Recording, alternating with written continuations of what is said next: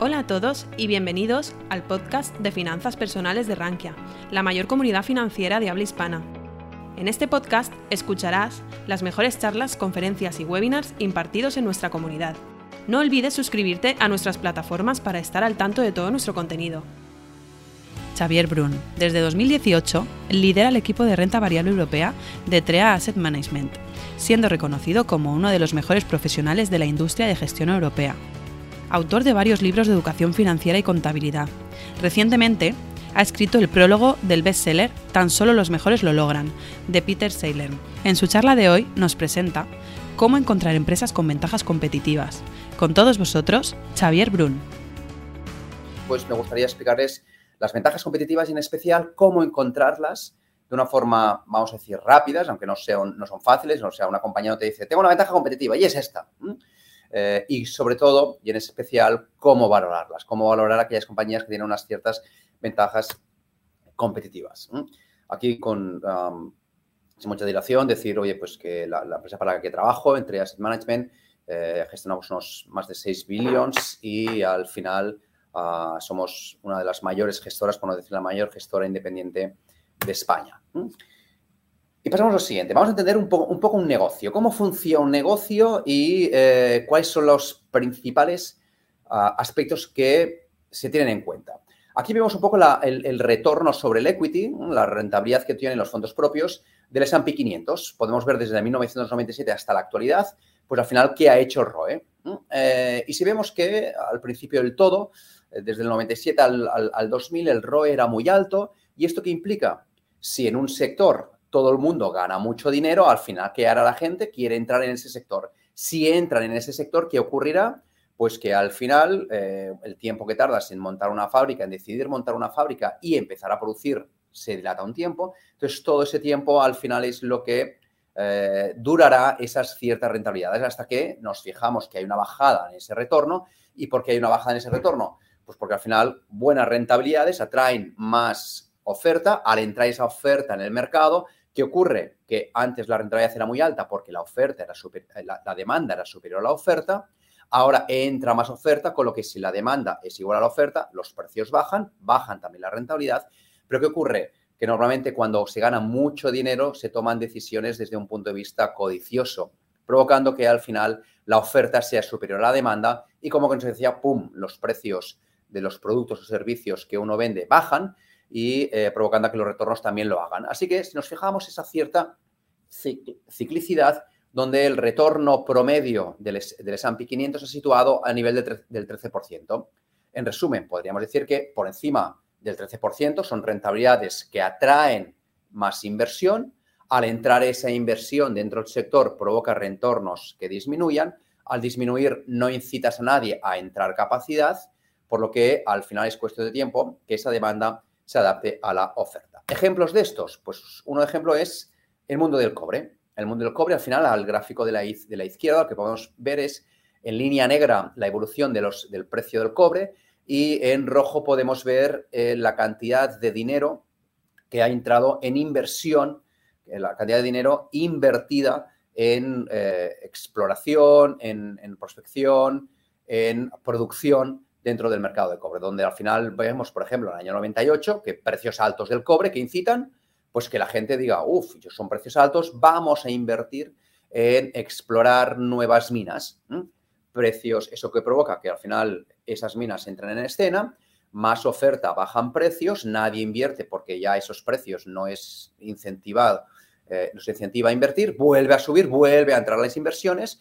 Eh, desde el 94 al 2000 pues al final vemos una situación en la cual bajan los precios, pero se invierte mucho esperando esa promesa que se llamaba China y al final esa promesa, pues al final tardó en, llegar. ¿Qué provocó? Que desde el 2000 al 2004 prácticamente no se invirtiese nada eh, en, nuevas, en nuevas minas. Conclusión, el precio del cobre sube porque entra en escena demanda y al final, si nos fijamos, hay una cierta relación precio del cobre inversiones, donde al final la última parte del, precio del, cobre, vemos que el precio ha disminuido y las inversiones también lo han hecho.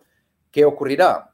Que es cuestión de tiempo que al final el precio vuelva otra vez a subir si no se invierte más. Pues si nos fijamos el gráfico de la derecha, ahí vemos un poco el futuro de ese gráfico.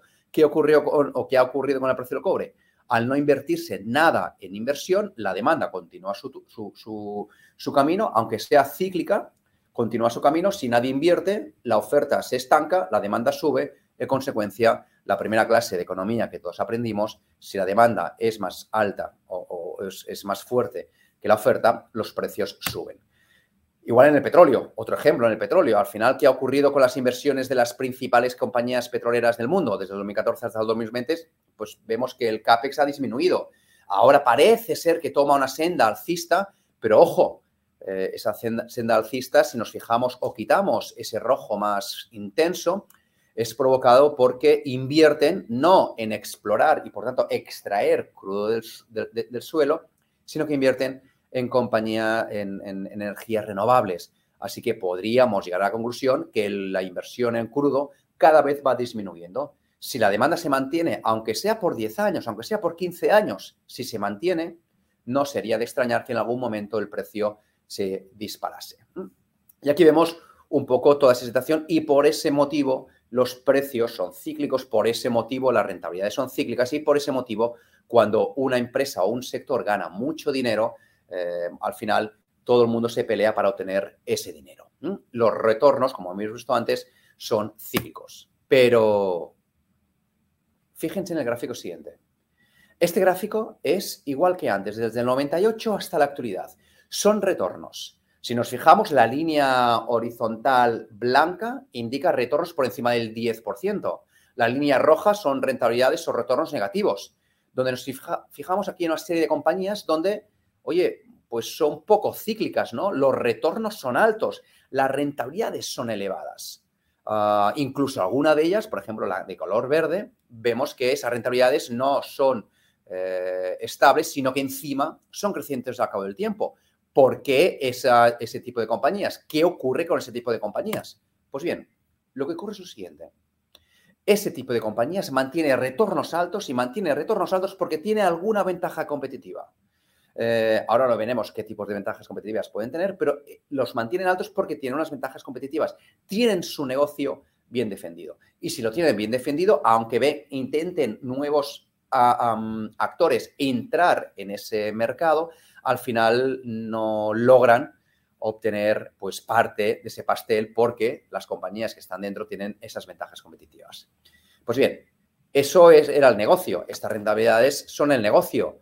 Eh, ¿Ese negocio es realmente también una buena inversión? Pues esa pregunta la responde este gráfico de aquí. Este gráfico de aquí, al, que, al final lo que vemos es que el eje horizontal es la rentabilidad sobre el capital invertido. Es una rentabilidad que es prima hermana eh, eh, del ROA y, podríamos decirlo incluso que el, que, el, ROE, aunque no es exactamente el mismo, pero es una rentabilidad. Cuanto más rentabilidad haya, en un principio mejor negocio y como consecuencia, pues esa compañía tendrá alguna ventaja competitiva. Y lo que vemos también es que el eje vertical, al final lo que tenemos es la rentabilidad por encima del 10%, del 10 vemos rentabilidades que los, en promedio, promedio de los 10 últimos años ha sido una rentabilidad promedio por encima del 10%. Y lo que tenemos es la promedio de los 5 últimos años, porque no tenía uh, mayor, un plazo mayor, pero tiene una rentabilidad de los 5 últimos años sobre reinversión sobre el capital. Así que, estamos observando? Si nos fijamos, el recuadro rojo son aquellas compañías que tienen una rentabilidad que va entre 0 y el 12%, ese 13, el 13%, ese 13% que hemos visto antes en el S&P 500. Son compañías que al final el promedio ha sido o del 13 o por debajo del 13. Son compañías que en un, en un principio no deberían tener ventajas competitivas. Estarían presentes o bien en un, en un sector cíclico o bien las compañías, por cualquier índole, ellas mismas serían cíclicas. En cambio, el recuadro verde Aquí lo que estamos observando es lo siguiente. Son compañías cuya rentabilidad, cuya rentabilidad sobre el capital invertido es superior al 13%. ¿Y qué ocurre en la mayoría de las compañías? Efectivamente, que la rentabilidad promedio de los últimos años en bolsa es superior al 10%. Conclusión, cuanto mayor retorno sobre el capital invertido tenga una compañía, en un principio mayor, mejor comportamiento en bolsa esta compañía tendrá. ¿Y por qué? Pues porque al final seguramente gozarán de unas ventajas competitivas. Aquí no me quiero extender mucho más porque hay libros fantásticos de Pat y hay muchísima lectura y literatura dentro de las, de las redes y, dentro de Internet. Ah, y al final las ventajas competitivas las podemos agrupar en prácticamente cinco, ¿no? Aquellas compañías que tengan switching costs, eh, si alguien tiene un ordenador Apple, pues seguramente tendrá el paquete de ofimática de, Office, porque el coste de cambio de cambiar de Excel a otro Excel, pues cuesta y al final esa costumbre hace que el coste de cambio sea elevado. Por esa razón, aunque tengamos paquetes de ofimática gratuitos, al final pagamos lo que nos dice Microsoft. Al final hemos pagado una cuota anual por suscripción, eh, a diferencia de lo que pagábamos por la licencia de por vida. Luego hay el networking effect. El networking effect, el, caso, clarísimo es las tarjetas, de, las tarjetas de crédito. ¿Qué ocurre con las tarjetas de crédito? Pues yo al final tengo en el bolsillo tengo American Express y Visa. Cuando voy a las tiendas siempre saco la American Express porque les voy a decir una cosa, me da más puntos de Iberia. Entonces, cuando voy allí, eh, voy con la tarjeta y me dicen, mm, no la acepto. Uy, ¿no la acepta? Realmente no la acepta, la tienda que me está diciendo que no la acepta, yo creo que lo que ocurre es que la comisión es tan elevada que prefiere otra tarjeta que no sea American Express. En ese momento, ¿la tienda pierde la venta? No, porque yo que tengo en el bolsillo la otra tarjeta, sea Visa o sea American eh, eh, Mastercard. De tal forma que saco la Visa, que la comisión para el comerciante es mucho menor, de tal forma que el comerciante no pierde la venta y yo pago la transacción a través de una tarjeta ese es el networking effect. otra networking effect, otro ejemplo clarísimo es cómo nos chateamos nosotros con familiares, amigos y compañeros de trabajo, que es a través del WhatsApp. ¿Por qué eh, hay el WhatsApp? Porque al final ese networking effect eh, entra en escena, ¿no? Luego, otra ventaja competitiva es la escala, o bien porque sea una escala muy grande, bien el mercado se requiere de una inversión tan grande para poderlo abastecer, por ejemplo, la de la fabricación de los aviones. ¿Cuántos aviones o fabricantes de aviones conocen ustedes en el mundo? Prácticamente dos. Cuando hace unos años habían unos cuantos. ¿Qué ha ocurrido? Que las inversiones son tan grandes que para que sea rentable el mercado es oligopolístico por naturaleza. Si entra un tercer jugador, ha de tener un tamaño tan grande que debería vender tantos aviones que provocaría que el conjunto de los tres jugadores tuviese pérdidas. Por esa razón que grandes inversiones provocan al mismo tiempo una cierta ventaja competitiva. O porque el mercado es muy pequeño. Eso siempre lo vemos pues con esa tienda que vamos a un pueblo cualquiera en, en mitad de la nada, donde hay solo un supermercado y ese supermercado entramos y honestamente barato, barato no es. ¿Y por qué no es barato? Porque es el monopolio. No puede haber otro supermercado en la zona. No puede haber otro supermercado en ese pueblo, porque si hubiese un supermercado, otro supermercado en ese pueblo, la demanda es la misma, pero los costes son los dos, eh, los multiplicamos por dos. Dos empleados, dos eh, alquileres, etc, etc, etc, haciendo que el conjunto los beneficios disminuya. Luego, activos intangibles, como pueden ser, por ejemplo, una patente o una formulación o una relación con los clientes que es muy difícil de obtener. Y luego, por último, pues ser el productor más barato de algo. Y para ello, imagínense los árabes cuando producen petróleo, donde al final rascan un poco sobre eh, la arena y obtienen petróleo. El coste es exageradamente barato, por lo que aunque el precio del petróleo sea muy bajo, ellos prácticamente siempre obtienen beneficios. Así que estas son las ventajas competitivas que si la compañía tiene alguna de estas, al final, ¿qué ocurre? Lo siguiente. O bien puede aplicar precios más elevados, o bien puede vender más cantidad que la competencia. A pesar de, aplicar un precio igual, puede vender más que la competencia. Ese es el caso de Visa. O bien tiene unos costes que, aunque el precio y la cantidad que venda sea lo mismo, tiene unos costes mucho más bajos que lo que tiene la competencia. En resumen, las empresas que tienen ventajas competitivas mantienen un nivel de beneficios y como consecuencia un nivel de retornos estables y altos y perecederos en el tiempo. Y hemos visto ya que aquellas compañías que tienen buenos retornos, ¿qué, comportamiento tienen en bolsa?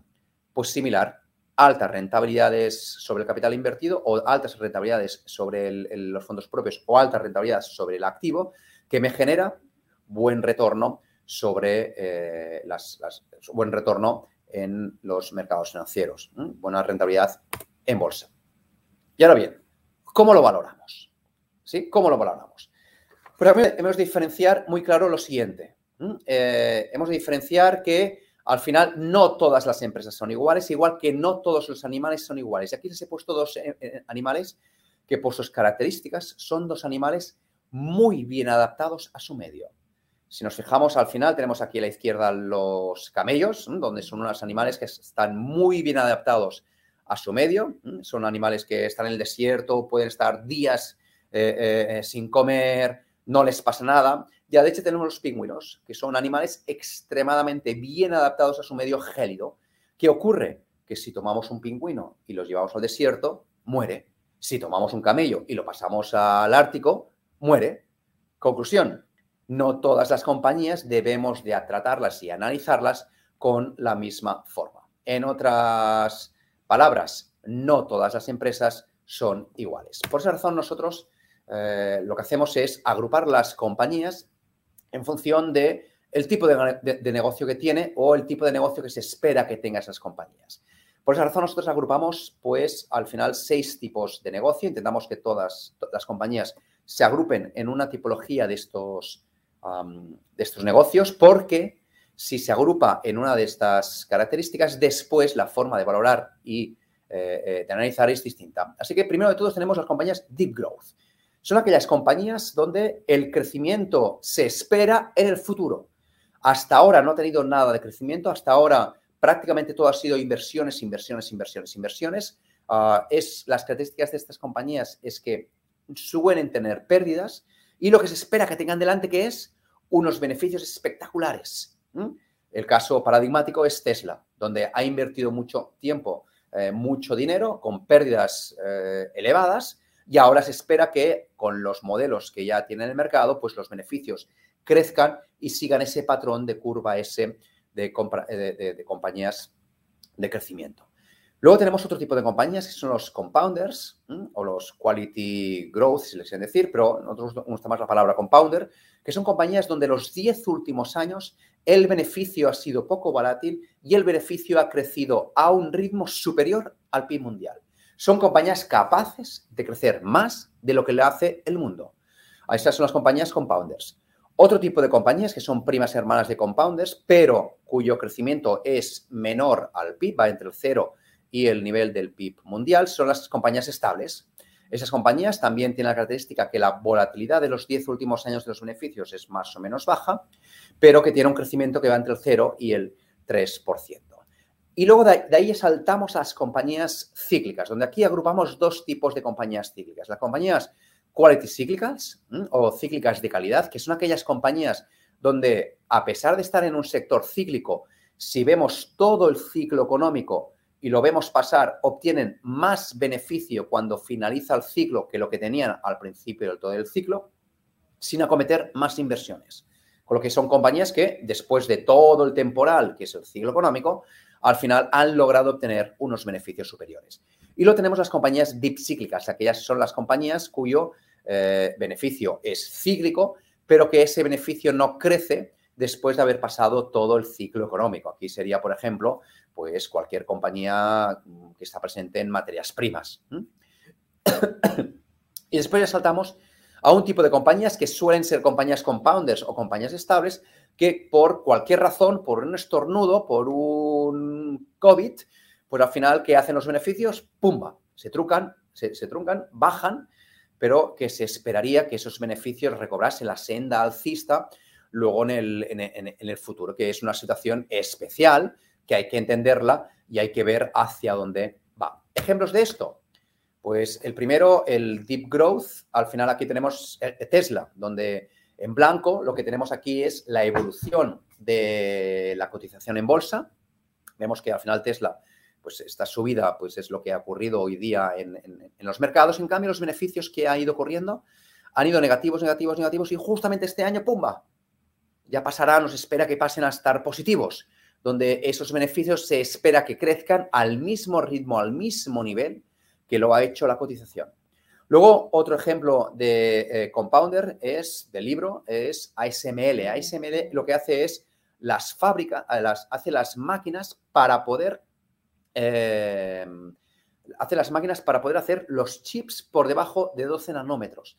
Es decir, los chips de última tecnología solo hoy día los puede hacer una empresa y una máquina, que es ASML. Así que imagínense a qué ha provocado todo el Internet de las Cosas, qué está provocando esa ley de Moore y qué está provocando la disminución de los nodos hasta llegar a nodos que se están hoy día situándose en 3 nanómetros, pues en esas máquinas, beneficios, que es la línea amarilla, crecientes y, más o menos bastante estables, y la cotización, pues que sigue un ritmo muy parecido a lo que hacen los beneficios. Givaudan, un ejemplo de estabilidad. Givaudan es una compañía que lo que hace es los aromas, las fragancias y los sabores de las cosas, de los jabones, de los champús, eh, de, los perfumes. Eh, es decir, es, podríamos decir que es la que tiene las fórmulas de la Coca-Cola, que tiene la fórmula de los ah, perfumes. Así que son compañías muy estables donde si yo soy una empresa que he contratado con ellos un perfume, pues al final voy a estar con ellos toda la vida de ese producto. En fin, son compañías bastante estables. Cíclicas. Pues aquí, por ejemplo, tenemos una cíclica de calidad que, por ejemplo, es Valeo. Valeo lo que hace es una autopart que lo que tiene es, para entendernos, varias cosas, pero todos, aquellos gadgets que hoy día tienen los coches, pues como por ejemplo, no te pases de, eh, carril, el stop and go, uh, limpia parabrisas donde el agua no va con chorros, sino que va, dentro del parabrisas. Todas esas cosas que hoy día hay más en el coche hacen que los productos de baleo, haya más productos de baleo hoy día por coche que lo que estaban hace 10 años. Así que aunque los, coches se haya mantenido, las ventas de coches se haya mantenido, los productos de baleo dentro de los coches, pues eh, cada vez son mayores. Por lo que aunque sea cíclico, porque está en un sector cíclico como es el de los coches, pero al final sus productos se venden mucho más. Y luego tenemos compañías como Saint-Gobain, ah, donde al final está en un sector cíclico y la compañía es cíclica, que aunque haya pasado todo un ciclo económico, los beneficios, si nos fijamos, son prácticamente igual que el momento en el que inició todo el ciclo económico. Y Airbus es la situación de situación especial. que ha provocado hoy día el COVID? Pues al final los aviones se mantengan en tierra y lo que te haya provocado es, pumba, una bajada de los beneficios, pero que esto cuando se vuelva otra vez a la normalidad, al final subirán. ¿Por qué? Porque los aviones de hoy día de Airbus pasa muy parecido a los coches. Nada tiene que ver con los coches de hace 20 o 30 años, que son los que están, algunos de ellos están volando en el espacio, por lo que sus aviones son más eh, eficientes por consumo y son de mayor tamaño, por lo que al ser de mayor tamaño aumenta los ingresos de sus clientes, de las compañías aerolíneas, y al ser más eficientes disminuyen los costes de sus aerolíneas.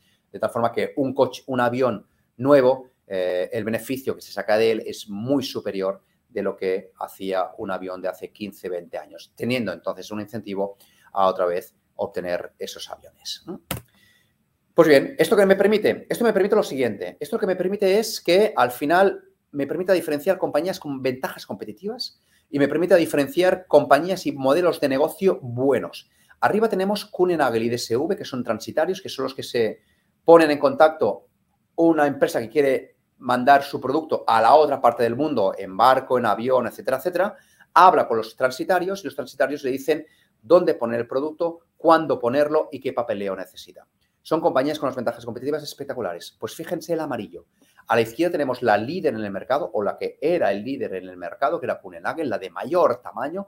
Pero ¿qué ha ocurrido? DSV apretó el, acelerador hace muchos años a través de políticas de, adquisición de pequeñas compañías, integrarlas en su modelo de negocio e invertir en tecnología, ha permitido ser mucho más eficientes y adquirir un tamaño que ya está haciendo sombra a Kuhnenagel. Así que ya vemos una ventaja competitiva en DSV. O, por ejemplo, dos bancos.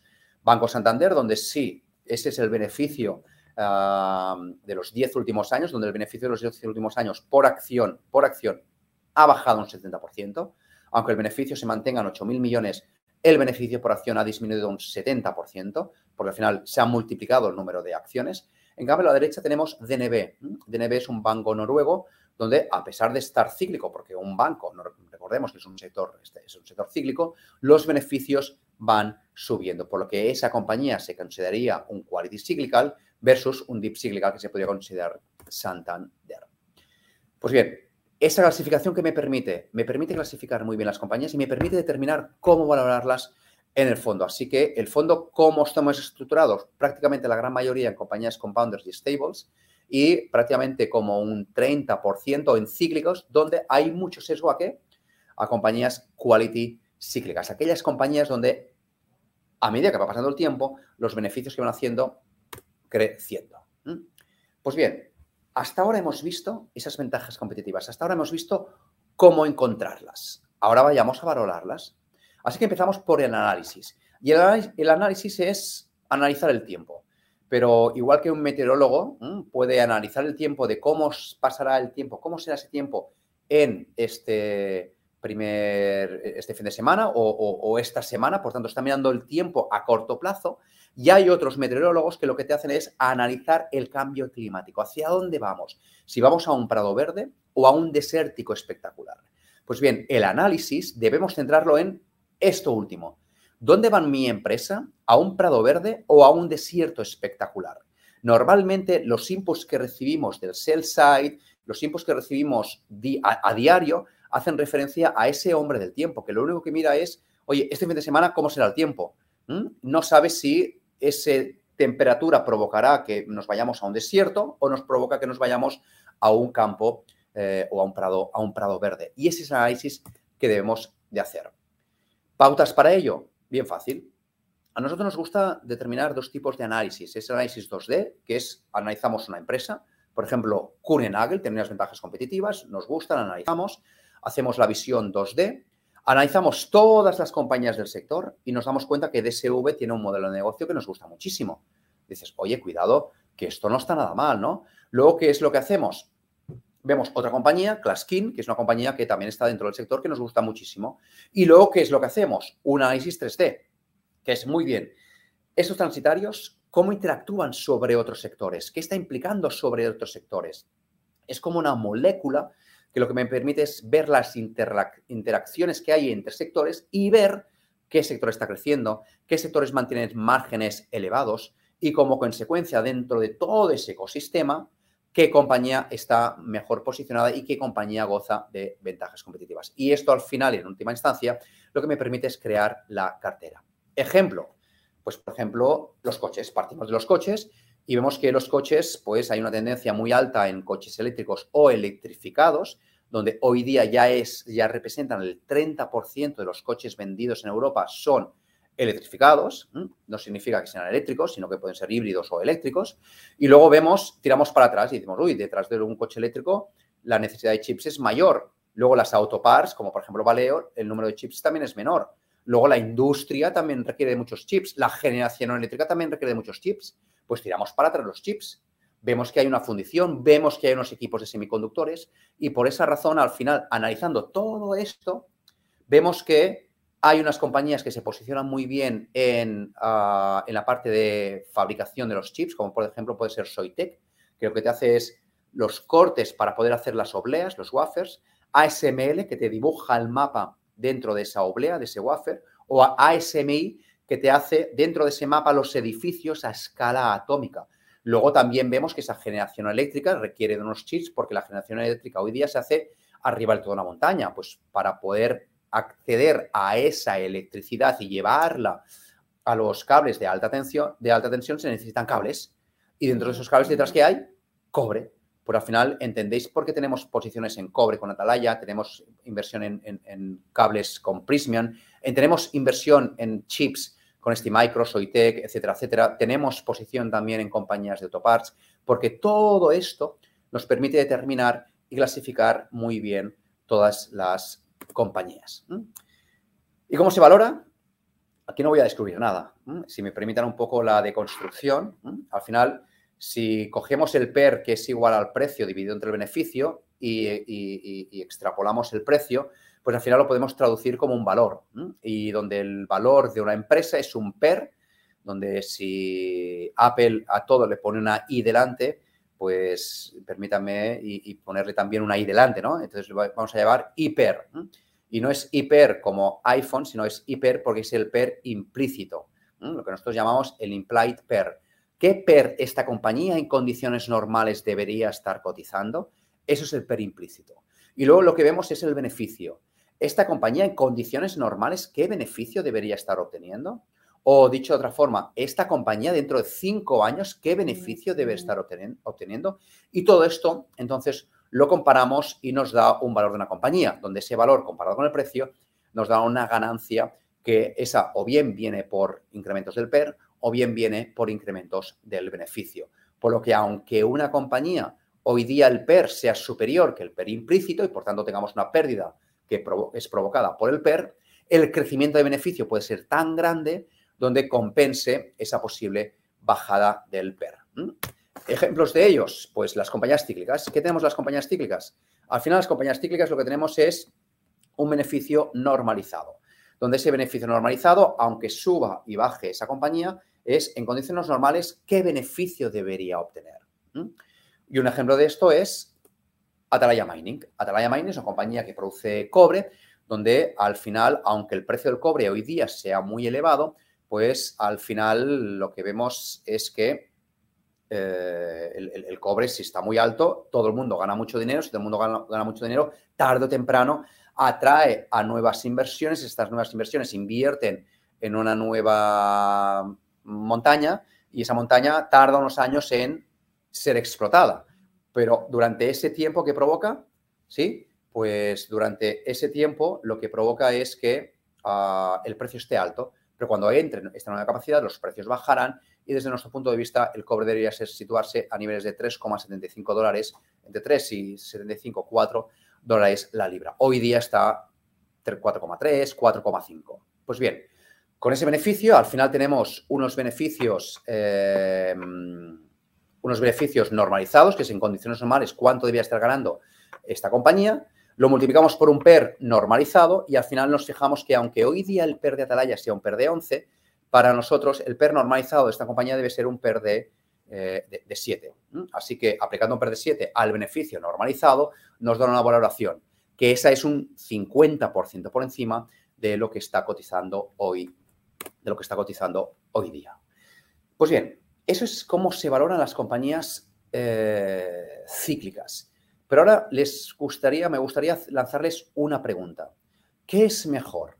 ¿Una compañía con un PER 32 o una compañía con un PER 11? Hoy día tiene una compañía con un PER 32 y una compañía con un PER 11. ¿Cuál de las dos elegirían? Obviamente, sin saber mucha más información, al final uno diría, hombre, un PER 11 no, porque el, el PER al final es cuánto pagas por metro cuadrado de beneficio. Por lo que yo prefiero pagar poco por el metro cuadrado de beneficio que mucho por el metro cuadrado de beneficio. Pues bien, permitirme poner estas dos compañías. Una era ASML hace 10 años y la otra era Total hace 10 años. ¿Qué hubiera ocurrido con esas rentabilidades? Pues fíjense arriba la gráfica en blanco de la rentabilidad de ASML, hubiera multiplicado por más de 20 la, inversión, aún comprando a un PER de 32, y total se hubiera quedado igual, aún comprando un PER de 11. ¿Por qué razón? Porque al final total no ha incrementado el beneficio y en cambio ASML sí. ASML, si nos fijamos a la izquierda, ese PER de 32, a medida que iba incrementándose el beneficio, se ha traducido en un PER de 3. Por lo que en realidad ese PER 32 que cotizaba ASML hace 10 años en realidad, si hubiéramos tenido una bola mágica y hubiéramos adivinado que los beneficios hubieran sido los que han, los que han, tenido, hubiera sido un PER de 3. En cambio, el PER de eh, eh, total, pues no hubiera cambiado nada. Y los beneficios, como no han hecho nada, su rentabilidad hubiera sido nada. Otro ejemplo, ¿cuánto hubiera tenido que ser la, el PER de ASML para obtener la misma rentabilidad que el stock 600? Pues al final, el mismo, el PER para obtener la, rentabilidad igual que el stock 600, en ASML debería haber sido de 178 hace 10 años. Con lo que aunque hubiésemos comprado a 178 veces beneficios ASML, hoy día tendría una rentabilidad igual al stock 600.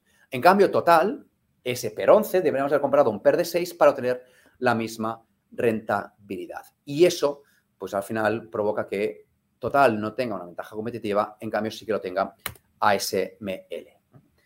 Con lo que muchas veces esas compañías compounders nos centramos en los dos primeros años, que son lo que miran los analistas, es lo que mira el sell side, donde si nos fijamos la reinversión, pues los beneficios no cambian mucho, de 1,1 a 1,4 ya. Pero si la compañía es capaz de reinvertir al 20% durante una década, al final, si nos vamos al, año 10, podemos observar que el beneficio no es un 15% como lo, lo, era el año 2, sino ya es multiplicado por 3 o por 4 el beneficio al cabo de 10 años. Y como consecuencia, dividido por 4 el PER que estamos pagando. Así que aquí me gustaría hacer alusión a, uno de los gurús, que es Warren Buffett, donde decía que por sí sola esta cifra de beneficio no te está diciendo absolutamente nada. Hemos de ver cuánto capital total es necesario para producir ese beneficio. Igual que lo que te estaba diciendo es que el crecimiento es un componente del cálculo de valor, por lo que el price to book bajo per bajo no te está diciendo nada del valor, ¿sí? Sino que, oye, puede ser un alto per, un alto price to book, pues una buena inversión. Son inconsistentes con la compra en valor. Así que esas compañías compounders, ¿cómo las tenemos que valorar? Exactamente igual, por un hiper y por un beneficio. ¿Cuál es la diferencia?